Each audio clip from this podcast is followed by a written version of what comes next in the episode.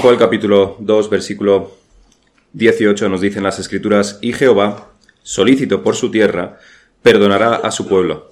Responderá Jehová y dirá a su pueblo, He aquí yo os envío pan, mosto y aceite, y seréis saciados de ellos, y nunca más os pondré por oprobio entre las naciones. Y haré alejar de vosotros al del norte, y lo echaré en tierra seca y desierta. Su faz será hacia el mar oriental, y su fin al mar occidental. Y exhalará su hedor, y subirá su pudrición, porque hizo grandes cosas.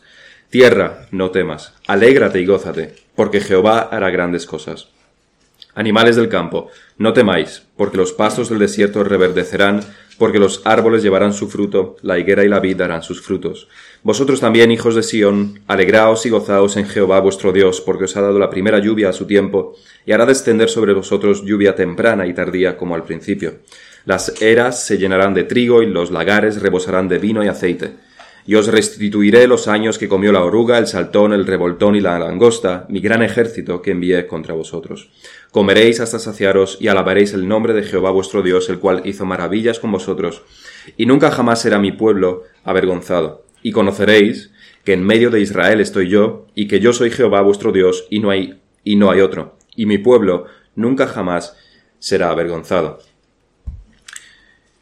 Igual que encontramos en muchos otros pasajes de la Biblia, este capítulo 2 de Joel contiene los, temas de juicio, arrepentimiento y promesas de restauración, promesas de salvación.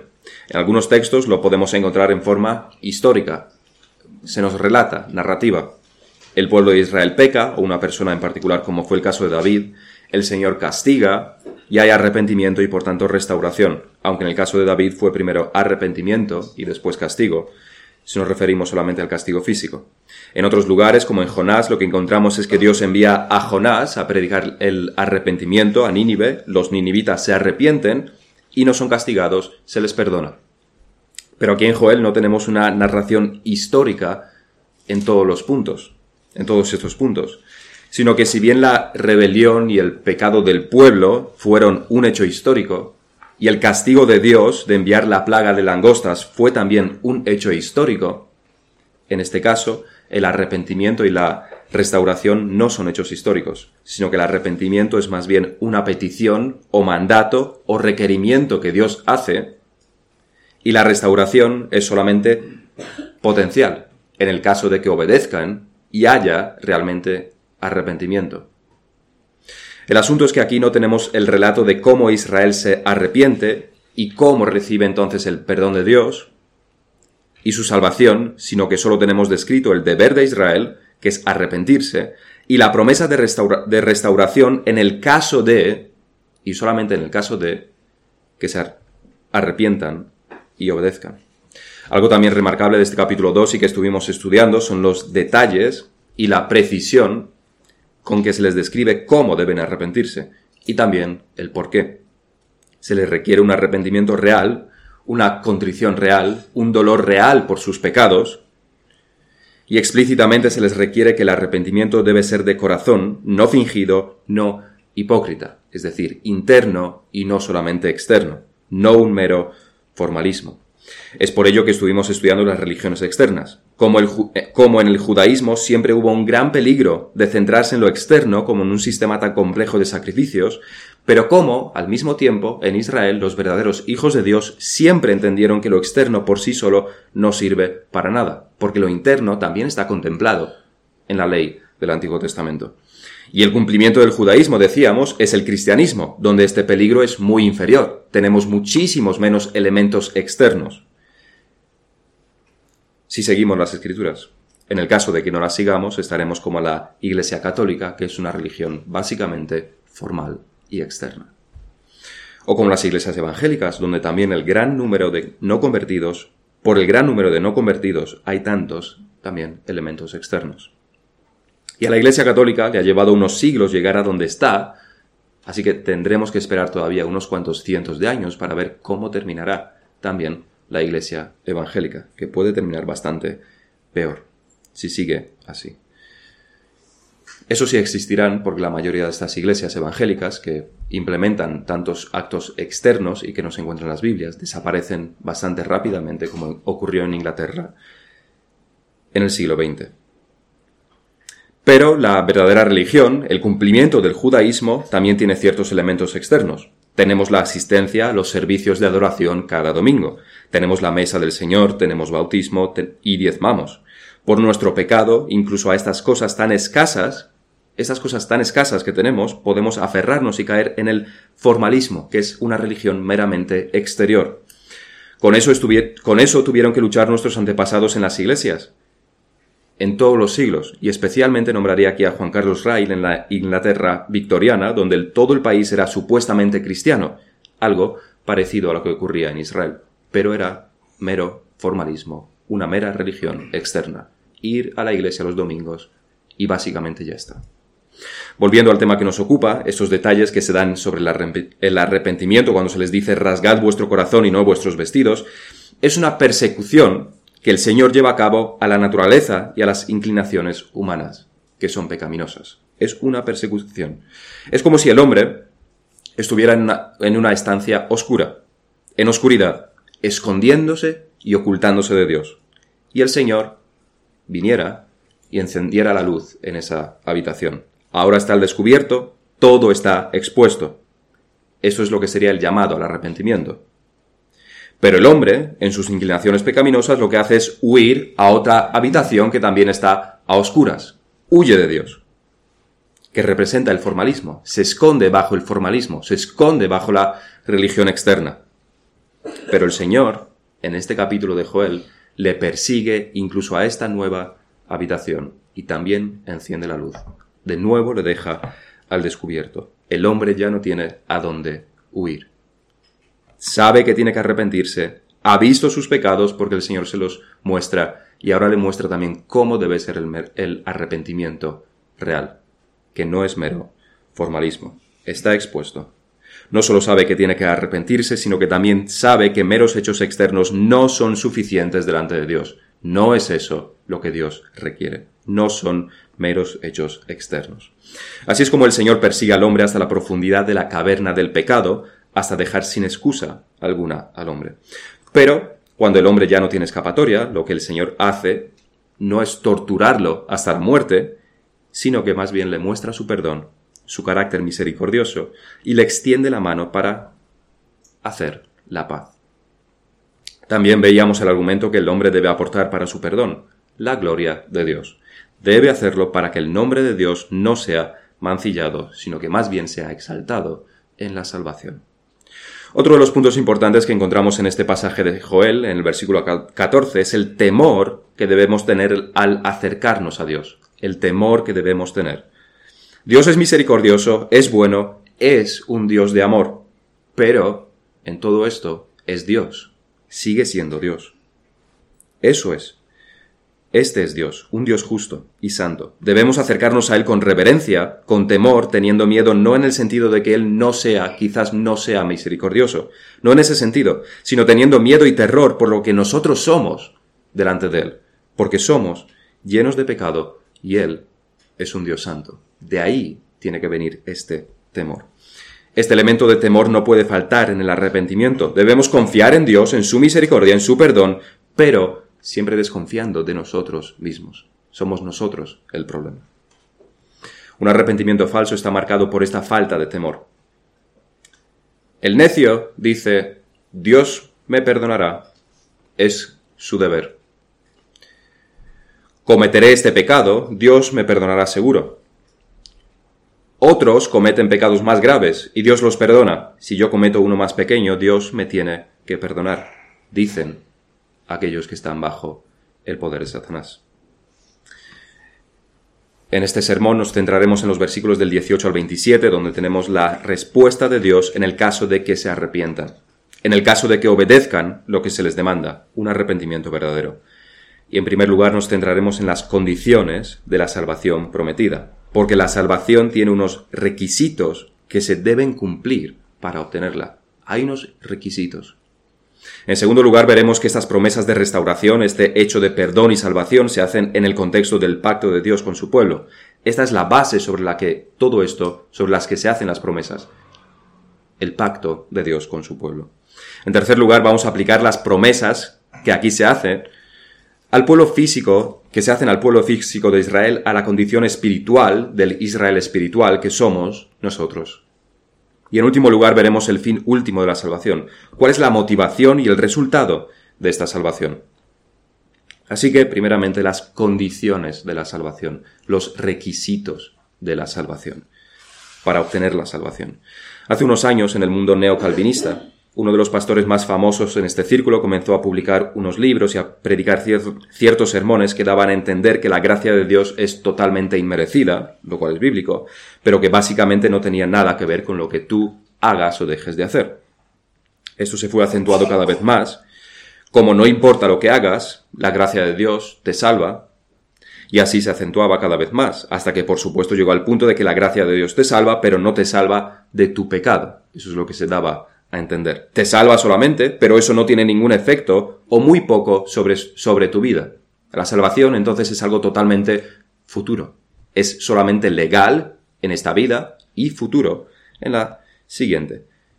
Estaba haciendo una dicotomía entre la gracia de Dios y la vida del hombre, donde prácticamente la salvación aquí y ahora no significa básicamente nada en la conducta de uno. No significa nada. A eso decimos que la gracia de Dios es gratuita, pero no es barata. La gracia de Dios es gratuita, pero tiene un precio, tiene un impacto, tiene unos requisitos, tiene un coste. ¿Es la salvación gratuita? La respuesta es que sí. Pero por otro lado, te, te puede costar todo. A muchos les ha costado absolutamente todo, que es su vida misma. Cristo dijo que su yugo es fácil. En otra ocasión dijo que hay que negarse a uno mismo y estar en el camino angosto, lo cual claramente significa dificultad. Ambas cosas son ciertas y en cuanto lo perdamos de vista, y en cuanto perdamos de vista de por qué es fácil y difícil al mismo tiempo, que no entraremos en detalles, y lo hagamos solamente difícil como lo hace la Iglesia Católica con las obras, o solamente fácil como este pastor, estaremos en el camino malo perdidos. La historia de este pastor, que era muy activo en círculos reformados hasta que por estas concepciones fue finalmente apartado, termina con que le fue infiel a su mujer, y si no recuerdo mal también ella a él, y se divorciaron finalmente, por lo que fue destituido como pastor. Pero lo curioso de esto es que en realidad estos adulterios no sorprendieron demasiado, y más bien estaba en su línea teológica. Básicamente, su teología le hizo más propenso a caer en pecado. Hay otros que también caen en este pecado y otros y en otros pecados también, pero va en contra de lo que están predicando. Pero en este caso, realmente podríamos decir que está en línea con lo que él predicaba. Este pecado estaba en línea con lo que él predicaba. Al fin y al cabo, Dios te perdonará. Pero las escrituras dicen otra cosa. Las escrituras dicen que el perdón viene solamente después del arrepentimiento. El perdón tiene condiciones. En este pasaje de Joel y prácticamente todos los pasajes de las Escrituras, el arrepentimiento es un requisito indispensable para el perdón. Y como hemos visto, el arrepentimiento no es algo fácil ni que se pueda tomar a la ligera. El arrepentimiento realmente es tan duro como coger un cuchillo y cortarte un dedo sin sedantes ni ninguna de estas cosas. Es difícil. Es ir en contra de ti mismo. Es compungirte por el pecado, es dolor por el pecado. En palabras de Joel es rasgarse el corazón, en palabras de la confesión, es estar consciente de las múltiples maldades de uno mismo, humillarse con tristeza por el pecado, abominarlo y aborrecerse a uno mismo. Y por lo tanto, he pecado son palabras muy duras si uno lo confiesa con sinceridad delante de Dios. Así que este arrepentimiento, el verdadero, que se requiere para el perdón de los pecados, no es meramente algo intelectual. Afecta también a los sentimientos, dolor, y a la voluntad también por último. El, el verdadero arrepentimiento implica lo que hay, que hay un giro en tu conducta, un cambio. Ya no volverás a hacer lo que hacías antes. Claro, nunca la perfección, pero es una firme determinación de no volver a hacerlo. Rasgad vuestro corazón, venid con ayuno, reuníos todos sin excepción, que los sacerdotes lloren mediando por el pueblo. Y Jehová, dice el versículo 18, queriendo decir, y entonces, cuando hayáis hecho esto, entonces Jehová, solo entonces, solo entonces se concederá el perdón. En Hechos 3, el texto que leíamos, Pedro les dice, Así que, arrepentíos y convertíos para que sean borrados vuestros pecados, para que vengan de la presencia del Señor tiempos de refrigerio. En el capítulo anterior, el 2, el mismo Pedro dijo a la multitud en Pentecostés, al oír esto se compungieron primero de corazón, los, los que escuchaban se compungieron de corazón y dijeron a Pedro y a los apóstoles, ¿qué haremos? Pedro les dijo, arrepentíos y bautícese cada uno de vosotros en el nombre del Señor Jesucristo para perdón de los pecados. O en Lucas 13 se nos relata, en ese mismo tiempo estaban allí algunos que le contaban a nuestro Señor acerca de los Galileos, cuya sangre Pilato había mezclado con los sacrificios de ellos. Lucas 13, capítulo 1 en adelante. Respondiendo Jesús les dijo, ¿Pensáis que estos Galileos, porque padecieron tales cosas, eran más pecadores que otros Galileos? Os digo, no. Si antes no os arrepentís, todos pereceréis. Igualmente, hay una condición, arrepentimiento. O aquellos dieciocho sobre los cuales cayó la torre de Siloé y los mató, ¿pensáis que eran más culpables que todos los hombres que habitan en Jerusalén? Os digo, no. Si antes no os arrepentís, todos pereceréis igualmente. Y realmente esto es algo bastante... Eh, algo que ocurrió realmente, históricamente, en el año 70 con el emperador Tito.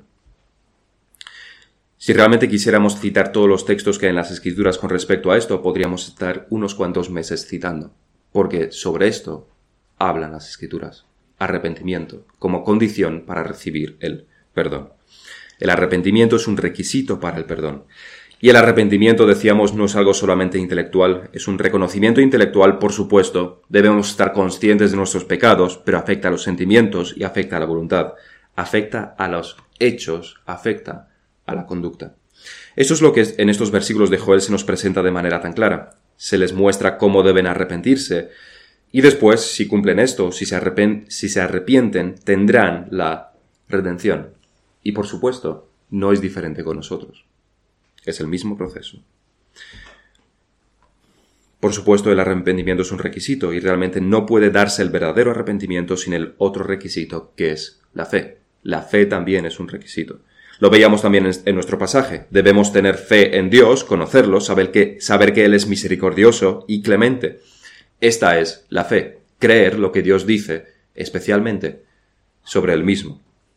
Hebreos 11.6 nos dice, pero sin fe es imposible agradar a Dios, porque es necesario que el que se acerca a Dios, y este acercarse a Dios debe ser en arrepentimiento, crea que le hay y que es galardonador de los que le buscan. Es decir, estar confiado de que con el verdadero arrepentimiento obtendrá el perdón. Pero hay más, no solamente se requiere arrepentimiento y fe, sino que también se requiere perseverancia. Esto nos lo dice el Señor con bastante claridad y seréis aborrecidos de todos por causa de mi nombre, mas el que persevere hasta el fin, éste será salvo. Esto no suena muy fácil, pero es un requisito para la salvación. Es en este sentido que la salvación no es fácil, es en ese sentido que la gracia no es barata. Pero esas confusiones entre los católicos diciendo que nosotros, diciendo que nosotros hacemos de la gracia algo barato, y entonces los hombres se aprovecharán, porque si la gracia es gratuita, entonces podemos hacer todo lo que queramos. Y la confusión de los evangélicos que realmente hacen barata la gracia, ya que dicen que no tiene impacto en la conducta. Esas confusiones, y el punto, la realidad se encuentra en el sutil detalle de que la gracia de Dios opera en la voluntad del hombre. En el sutil detalle de que la gracia de Dios opera no desde, no desde fuera, imponiendo impasiblemente, sino desde dentro. Por ello, si la salvación requiere arrepentimiento, fe, perseverancia, la gracia es aquella que asegura estas cosas en los creyentes, en el pueblo de Dios. Eso es lo que hace la gracia. Por eso la gracia es gratuita. Por ello, sobre la fe, nuestra confesión afirma la gracia de la fe. Comienza así esta sección, la gracia de la fe es una gracia, es un regalo, es un don de Dios. Sigue diciendo, por la cual se capacita a los elegidos para crecer en la salvación de sus almas, es la obra, esta fe, es la obra del Espíritu, del Espíritu de Cristo en sus corazones. Esta fe es obra de Dios, es una obra de la gracia. Sobre el arrepentimiento, ya lo hemos leído, en el apartado primero se dice Dios al llamarlos, lo leímos en el, en el sermón anterior, Dios al llamarlos eficazmente, les da a sus elegidos, les da arrepentimiento para vida. En el apartado 3 se dice, este arrepentimiento es una gracia evangélica, es un don de Dios. Sobre la perseverancia, la confesión dice, tras mencionar que los elegidos pueden realmente caer en pecado, como lo fue con David, que Dios, sin embargo, es aún el mismo, y ellos serán guardados, sin duda, sin duda alguna, por el poder de Dios para salvación. Dios es aquel que asegura que volveremos y nos arrepentiremos.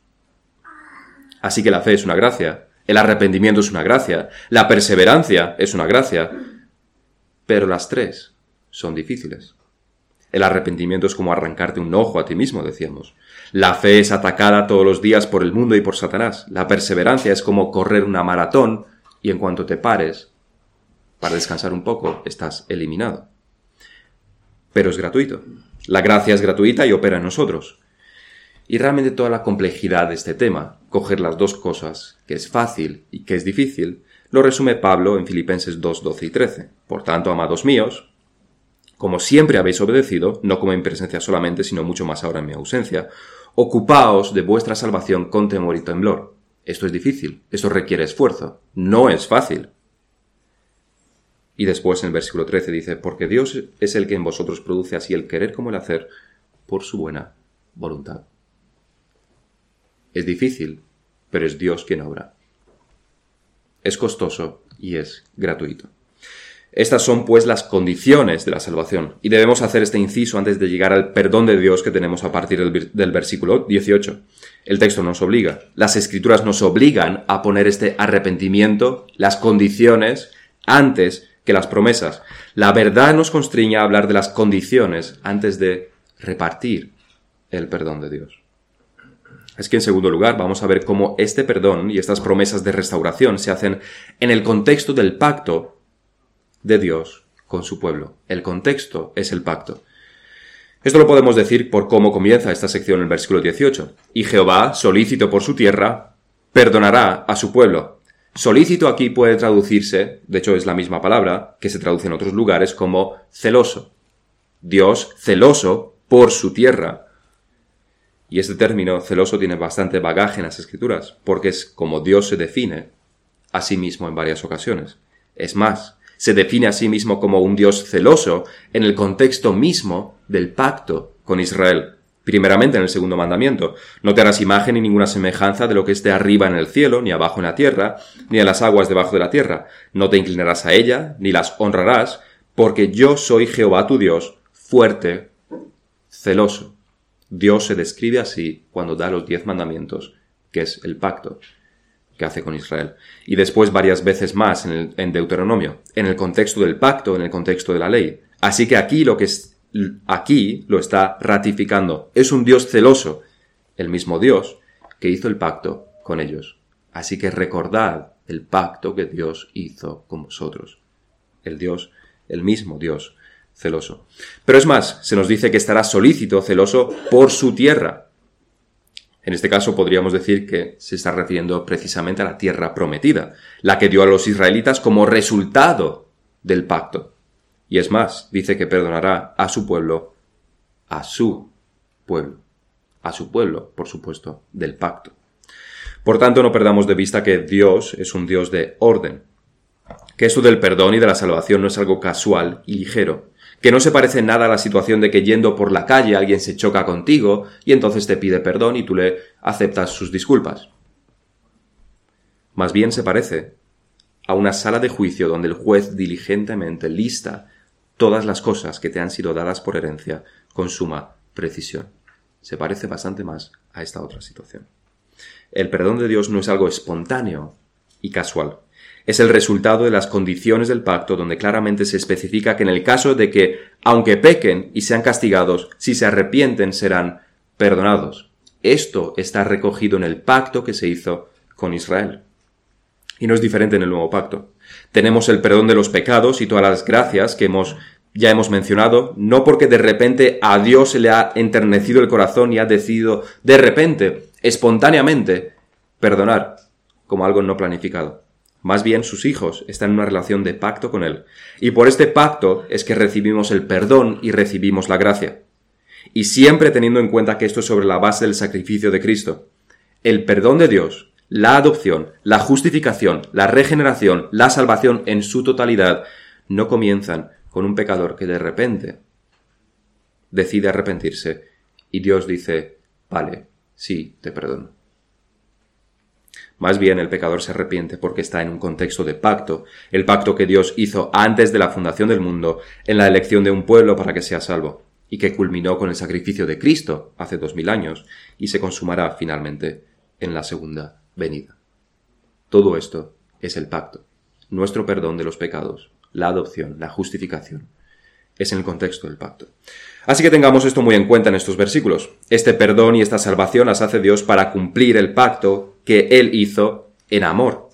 No lo hace por una emoción pasajera. Es fruto del pacto que hizo en amor. En tercer lugar, vamos a hacer un ejercicio de aplicar estas promesas de restauración a Israel a nuestra condición espiritual, al pueblo espiritual de Dios. Y es que al fin y al cabo lo que aquí encontramos, aunque hay por supuesto elementos espirituales, son promesas de, básicamente son promesas de bendición espiritual. En el versículo 19 se menciona pan, mosto, aceite. El versículo 20 habla de liberación de los ejércitos enemigos. El 22 se habla de los, a los animales del campo que de nuevo tendrán pastos y los árboles tendrán sus frutos como la higuera y la vid. El 23 se habla de lluvia, en el 24 de trigo y vino y aceite, el 25 se apunta que todo aquello que las langostas destruyeron será devuelto. Todo esto es material, bendiciones materiales. En el 26 dice que comerán hasta saciarse, bendiciones materiales. Pero si están también los elementos espirituales que son el perdón, son el perdón de los pecados y alabar y adorar a Dios en verdad y solamente a Él. También están las cosas espirituales. Pero esas promesas de bendiciones materiales no se aplican a nosotros. Y eso debido a varias razones, como por ejemplo que nosotros no somos una nación elegida, estas promesas son a una nación y nosotros no lo somos. No somos un pueblo físico, somos un pueblo espiritual y las bendiciones, por tanto, son bendiciones espirituales. Pero un argumento más fuerte que debe zanjar definitivamente este asunto y callar de una vez por todas los predicadores que se dedican a predicar la prosperidad, lo que se llama el Evangelio de la Prosperidad, que si entendieran mínimamente la Biblia, no lo harían, es que aquí estamos hablando de pactos. Estamos en una relación de pacto. Dios se comunica al pueblo de Israel en la condición sobre la base del pacto, como veíamos. Dios promete todas estas cosas, al igual que los castigos al pecar, porque es el contenido del pacto que hizo con el pueblo de Israel en Sinaí. Esa es la razón. Y ese pacto tenía muchos elementos. Así que para el que quiera apropiarse de estas bendiciones físicas que se prometen a Israel en el Antiguo Testamento, le tenemos que preguntar previamente, ¿estás tú circuncidado para estar en este pacto que se hizo con Israel? En segundo lugar, ¿estás viviendo tú en una teocracia como el pueblo de Israel? En tercer lugar, ¿aplicas la ley que se dio en el pacto como apedrear, por ejemplo, a los hijos rebeldes? En tercer lugar, ¿haces sacrificios como se demanda en la ley o no. ¿Haces todo esto? Entonces tampoco, si no haces, si no, si no cumples todo esto, tampoco puedes esperarte las bendiciones del pacto. Porque ese pacto no era para ti. Ese era un pacto con Israel y que se llama el antiguo pacto. Si la respuesta es que no, que no estás bajo en una teocracia, no estás circuncidado, no cumples la ley ceremonial, entonces no estás bajo el mismo pacto que el pueblo de Israel y por tanto no vas a recibir estas bendiciones materiales que aquí se prometen. Punto. Ahí debería terminar todo ese asunto de los predicadores de la prosperidad. Deuteronomio 30 nos dice, sucederá que cuando hubieren venido sobre ti todas estas cosas, la bendición y la maldición que he puesto delante de ti, y te arrepintieres en medio de todas las naciones a donde te hubiera arrojado Jehová tu Dios, y te convirtieres a Jehová tu Dios, y obedecieres a su voz conforme a todo lo que yo te mando hoy, tú y tus hijos, con todo tu corazón y con toda tu alma. Versículo 8, y tú volverás, y oirás la voz de Jehová, y pondrás por obra todos sus mandamientos que yo te ordeno hoy, y te hará Jehová tu Dios abundar en toda obra de tus manos, y el fruto de tu vientre, y el fruto en el fruto de tu bestia, y en el fruto de tu tierra, para bien, porque Jehová volverá a gozarse sobre ti para bien, de la manera que se gozó sobre tus padres.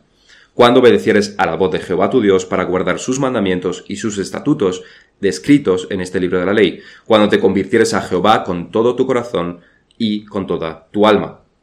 Debemos repetirlo una vez más. Tanto el perdón como esas bendiciones materiales son prometidas a Israel porque están en el pacto. Joel está diciendo lo que está diciendo, no inventándose algo nuevo, sino que tanto el perdón como las bendiciones estaban en el libro de la ley, estaban en el pacto. No hay nada que se les prometa aquí que esté fuera del pacto, nada. Así que de nuevo, ¿estás tú en este pacto que se hizo con Israel? ¿Es tu padre físicamente Abraham? Circuncidado y todo, sacrificios y todo, estás en una teocracia. Si no es así, entonces no recibirás estas promesas de bendición material, porque no estás en ese pacto. Pero es más, si aún te esperas estas bendiciones, estás afirmando por ello que Cristo, que es el autor del pacto, no murió en la cruz.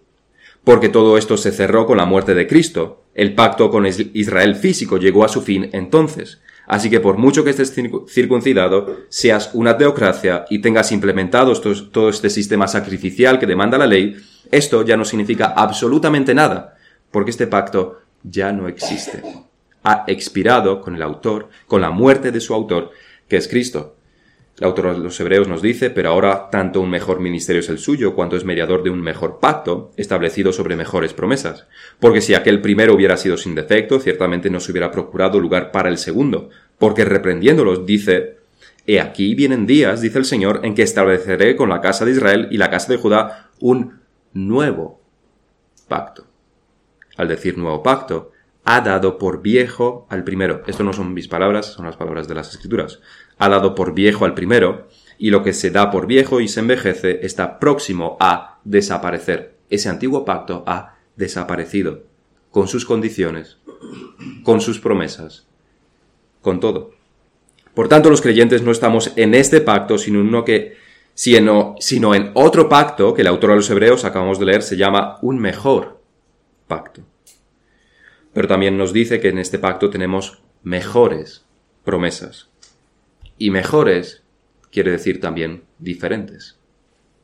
Es decir, no materiales, sino espirituales. Pero si podemos dar este asunto por cerrado, volvamos a nuestro texto. Lo que se le dice a Israel aquí son básicamente dos cosas. La primera, confía en Dios y no temas. Y la segunda, Dios restaurará todo. Esos son los elementos básicos que encontramos aquí y que son válidos para nosotros también, para el pecador también. Y es que hay muchos que tienen miedo de venir a Dios en arrepentimiento y fe. Sobre todo en hijos de creyentes, que han visto las dificultades de la vida de sus padres como creyentes, la disciplina, la negación de uno mismo, el alejarse del pecado, cosas que a los hijos atrae bastante porque sí les gustaría divertirse como el mundo, si les atrae el mundo. Al menos a veces, aunque saben que está mal pero no quieren dar este paso porque temen que no pueden cumplir con las demandas o temen que, tendrán una vida desdichada, triste, apagada, sin felicidad. Aquí es donde nuestro texto se aplica a nosotros. Primeramente, no temas, dice el texto. Dios vencerá a tus enemigos. Y tus enemigos ya no son Asiria o Babilonia, sino que tus enemigos eres tú mismo, tu inclinación pecaminosa. Dios vencerá al mundo y Dios vencerá a Satanás. Esto no significa, de nuevo, que será fácil, porque desde luego tendrás que luchar. Pero Dios sí promete fuerzas para luchar, promete su ayuda todopoderosa y promete gozo aún en medio de las pruebas. Tierra no temas, alégrate y gózate, porque Jehová hará grandes cosas. Y todo sufrimiento que vayas a tener será temporal, porque la vida eterna es prometida, que será un gozo indefinido. No temas, no huyas a otra habitación oscura para que Dios no te vea. El único temor que debes tener es cuando estás fuera de este pacto que se hizo. Este nuevo pacto, el pacto de gracia. Ahí sí debes temer. Si estás fuera de este pacto, ahí sí debes temer. Ese es el lugar para temer. Cuando estás en pecado debes estar aterrorizado. Pero nunca, nunca uno debe temer algo cuando viene a Dios, porque Cristo mismo le protegerá. Y llegamos al cuarto punto, que será breve. ¿Cuál es el fin, el propósito, las consecuencias de esa salvación y de esta restauración? En el versículo 22 leíamos cómo Dios se dirige a los animales, que los pastos reverdecerían. El 23 de nuevo se dirige al pueblo de Israel que deben gozarse, porque ya hemos leído que se les promete pan, vino, aceite, lluvia, grano. Pero el gozo de uno y de otro es muy diferente. El gozo de los animales y el de los hombres debe ser muy diferente. Decía Calvino que los pensamientos de los animales nunca se elevarán por encima de sus pastos. Pero de los hombres sí debería hacerlo. La alegría de los hombres no, no debe quedarse en uy, cuánto, cuánta abundancia y qué rico todo y qué bien vivimos. Eso es lo que hacen los animales.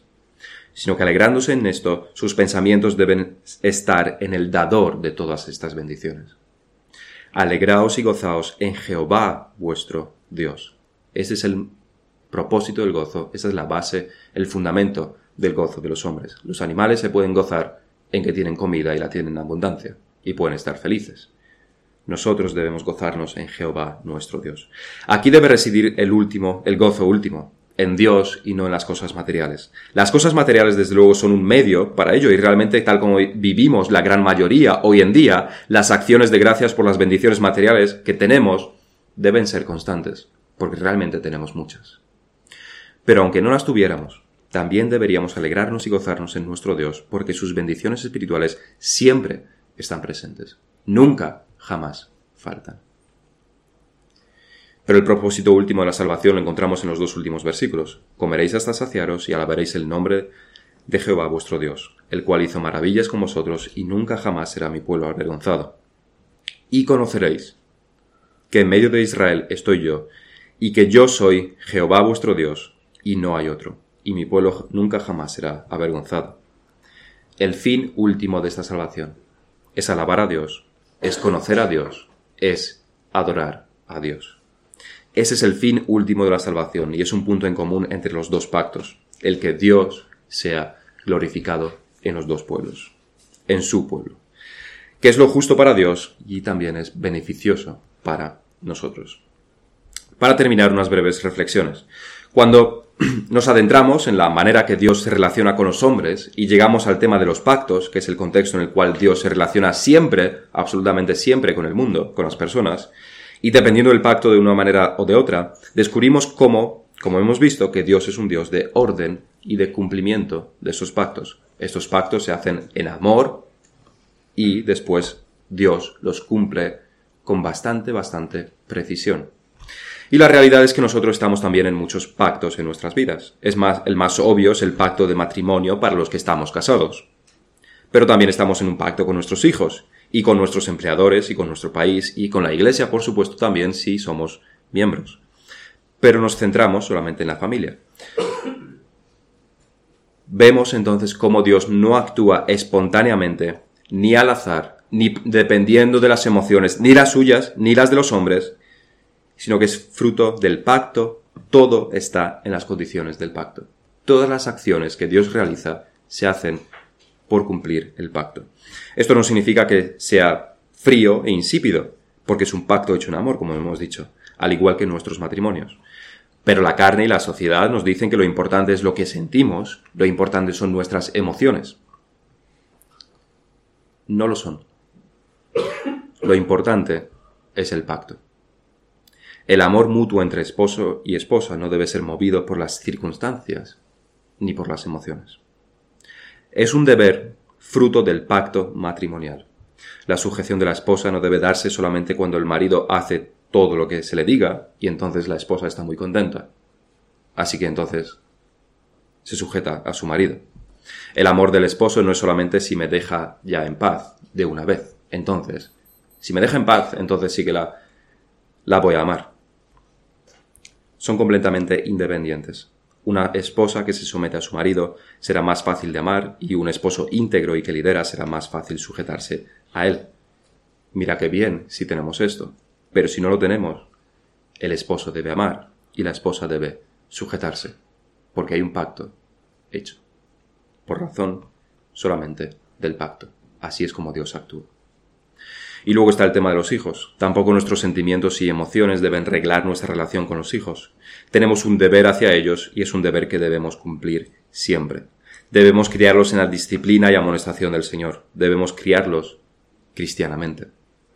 Enseñarles la ley de Dios y a Dios mismo, independientemente de si son buenos o malos o nosotros mismos hemos tenido un mal o un buen día. Eso no importa. Los sentimientos, las emociones, no importan. Hay un pacto y lo debemos cumplir con nuestro esposo, esposa, con nuestros hijos. No voy a meterme en el tema de los hijos, pero los hijos también deben cumplir bastantes cosas hacia sus padres. Y por último, la última aplicación. Para aquellos que tengan miedo de venir a Dios en arrepentimiento. Sus palabras son verdaderas y son eternas. No temas, nos dice el Señor. No temas. Y Cristo dijo, no temáis, manada pequeña, porque a vuestro Padre le ha placido daros el reino. El único temor que puede haber es cuando estamos fuera de la voluntad de Dios, fuera del pacto de gracia. Así que, ven a Cristo, ven en arrepentimiento y fe, y serás salvo. No temas, porque Dios estará contigo y te ayudará en todo. Vamos a terminar en oración.